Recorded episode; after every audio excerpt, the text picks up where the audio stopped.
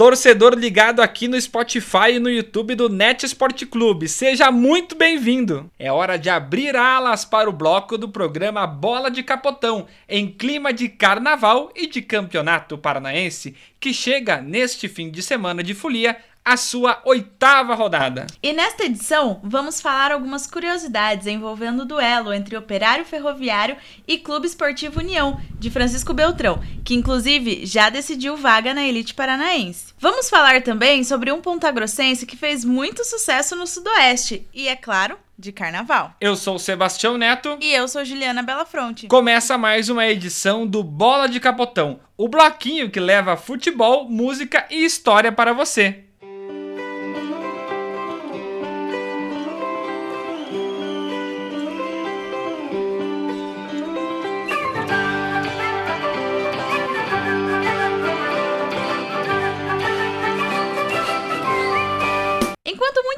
Lá na praia, tomando aquela água mineral bem gelada e curtindo a folia, o Bola de Capotão te conta a história do confronto entre o nosso fantasma e a equipe mais tradicional da cidade de Francisco Beltrão. Isso porque, entre os diversos clubes que representaram a cidade do Sudoeste no cenário do futebol profissional, o União talvez seja o de memória mais afetiva para o torcedor beltronense.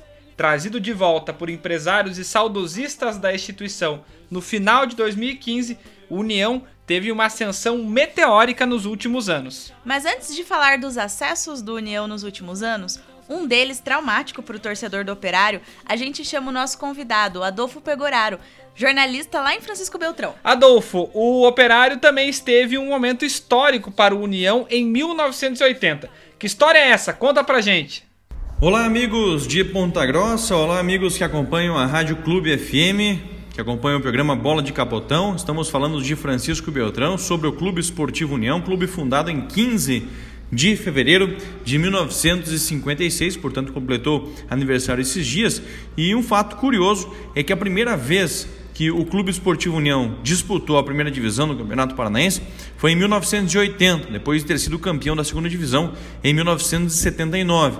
E curiosamente, a estreia na primeira fase foi justamente contra o Operário em Ponta Grossa, foi no dia 5 de junho de 1980 o Operário venceu por 2 a 1 esse jogo da estreia do Clube Esportivo União. Então, União que logo naquele mesmo ano de 80 caiu, subiu de novo apenas em 2017, caiu de novo, e agora em 2019 conseguiu acesso mais uma vez.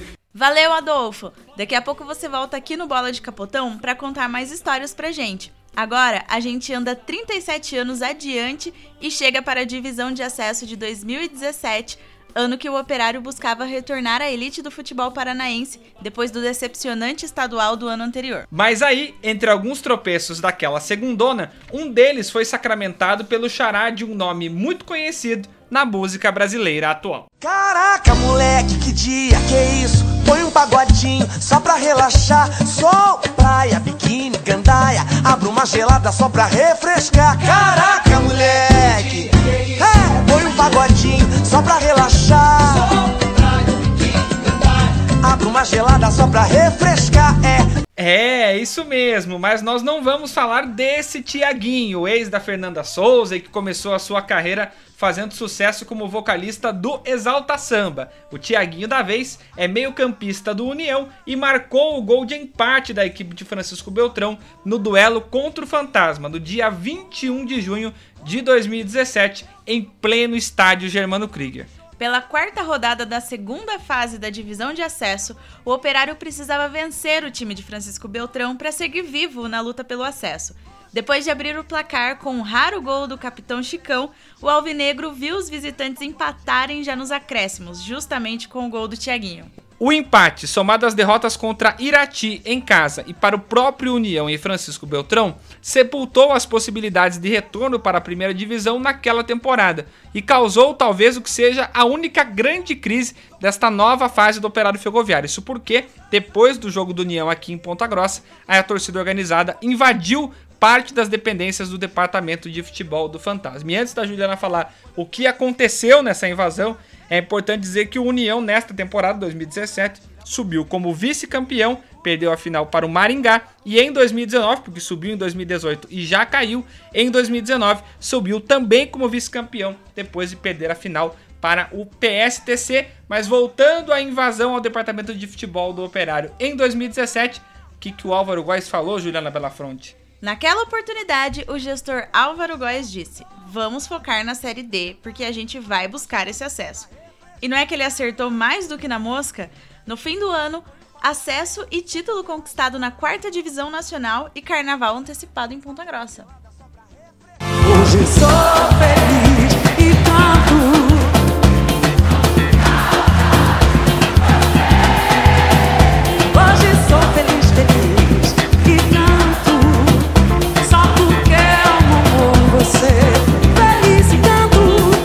Falando em carnaval em Ponta Grossa, muita gente tem o hábito de dizer que o nosso povo, o povo daqui de Ponta Grossa, não gosta muito da festa, que não tem tradição de grandes celebrações por aqui. Juliana Belafronte, a nossa especialista, a nossa historiadora aqui do Bola de Capotão. O que, que a nossa história fala sobre esse assunto? Pois é, Sebastião, carnaval é aquela coisa, né? Tem quem ama, tem quem odeia, tem quem não se importa muito, mas fato é que Ponta Grossa sempre comemorou esta data. Vamos um pouquinho lá para a década de 1930, 1940 do século passado. A maior cidade dos Campos Gerais tinha uma festa de carnaval muito bonita e esperada pela população.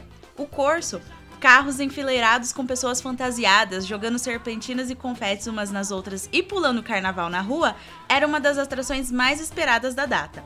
O itinerário do Corso era sempre divulgado no jornal e na rádio, assim todo mundo podia se deslocar para as principais ruas da cidade e acompanhar a festa. Mas o carnaval de Ponta Grossa não se resumia apenas às ruas. As festas em clubes eram muito esperadas também. Em geral, quem era mais abastado que frequentavam os clubes e salões da cidade, mas o importante é que ninguém ficava de fora da curtição. Com a Segunda Guerra Mundial acontecendo e a participação do Brasil nela, as festividades perderam forças aqui nos Campos Gerais. Mas pouco a pouco, com o passar dos anos, o carnaval na cidade foi recuperando as forças e na década de 50 já registrava um sucesso, tanto na rua quanto nos clubes.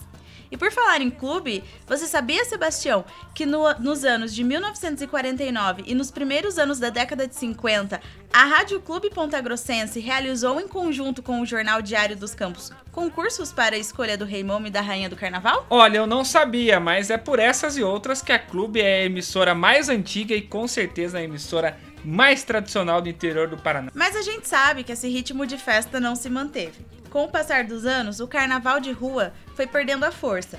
A prefeitura, junto com o comércio e a indústria, tentaram movimentar mais a data, mas não teve jeito. O curso foi ficando menor, o número de blocos foi diminuindo, e essa situação está presente até hoje. Por isso temos essa impressão de que o carnaval sempre foi fraco por aqui, mas já teve muita força sim, Sebastião. Agora, quem não foi nada fraco foi o Operário Ferroviário no Campeonato Paranaense de 2015, campeonato que o Operário venceu pela primeira vez. E ainda falando sobre carnaval, conversando com o Dr. Ângelo Defino para o programa da semana passada, ele nos lembrou de uma passagem muito curiosa sobre o carnaval. Porque em 2015, quando o Fantasma foi campeão paranaense, o Alvinegro enfrentou o Coritiba pela terceira rodada da primeira fase, justamente em um sábado de carnaval. E naquela partida, diferente do que rolou na grande final, o Coxa venceu por 2 a 1 com gols de Rafael, Lucas e Mazinho. Rui, que também, diferente da final, comemorou o seu gol, descontou para o time de Vila Oficinas. Importante que nós estamos falando do Rui, aquele personagem do Luiz Fernando Guimarães, dos normais,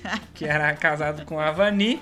Né? Você lembra dessa série? Maravilhosa? Fernanda Torres. Fernanda Torres, uma atriz sensacional. Mas não é hora de falar sobre séries aqui, sobre o Campeonato Paranense 2015 que nós estamos falando. E além desse gol do Rui, que o Rui comemorou, na final ele não comemorou, mas nesse jogo ele comemorou, o Dr. Ângelo também lembrou que esse jogo marcou a entrada do Chicão no time do Operário Ferroviário com a camisa 5. E depois desse jogo, o Chicão não saiu mais da equipe, foi o capitão que levantou a taça de campeão paranaense. E a gente ainda está devendo, viu, Juliana Belafronte, amigos do Bola de Capotão, uma participação do Adolfo Pegoraro aqui no programa. E dessa vez ele vai falar sobre futsal. Isso porque vamos falar sobre o Ala Emerson, pontagrossense formado pelas categorias de base do Clube Verde no início dos anos 2000 e que se tornou um dos ídolos do Marreco Futsal, equipe de Francisco Beltrão e atual campeã da Liga Futsal Paraná. Falando sobre o Marreco Futsal, realmente o maior artilheiro da história do Marreco Futsal é o ala Emerson. Emerson, que é natural de Ponta Grossa, eh, participou aqui no Marreco Futsal das temporadas de 2010,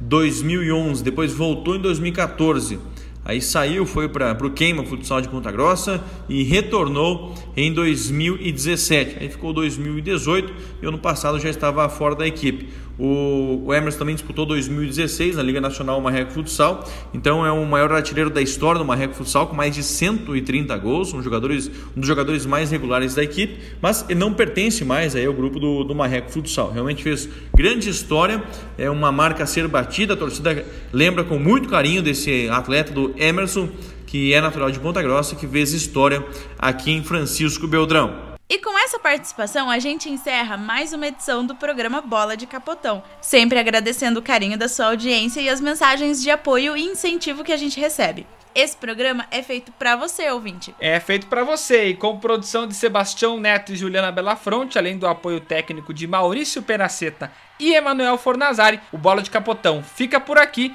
e te lembra de acompanhar, de seguir a melhor cobertura do esporte em Ponta Grossa no NET Esporte Clube. Siga o NEC no Facebook, no Instagram, no Twitter, no Spotify, aqui no YouTube também. Siga em todas as plataformas, participe também das promoções que estão rolando. Faça junto com a gente a melhor cobertura do esporte em Ponta Grossa aqui no NET Esporte Clube. Um grande abraço e até a próxima.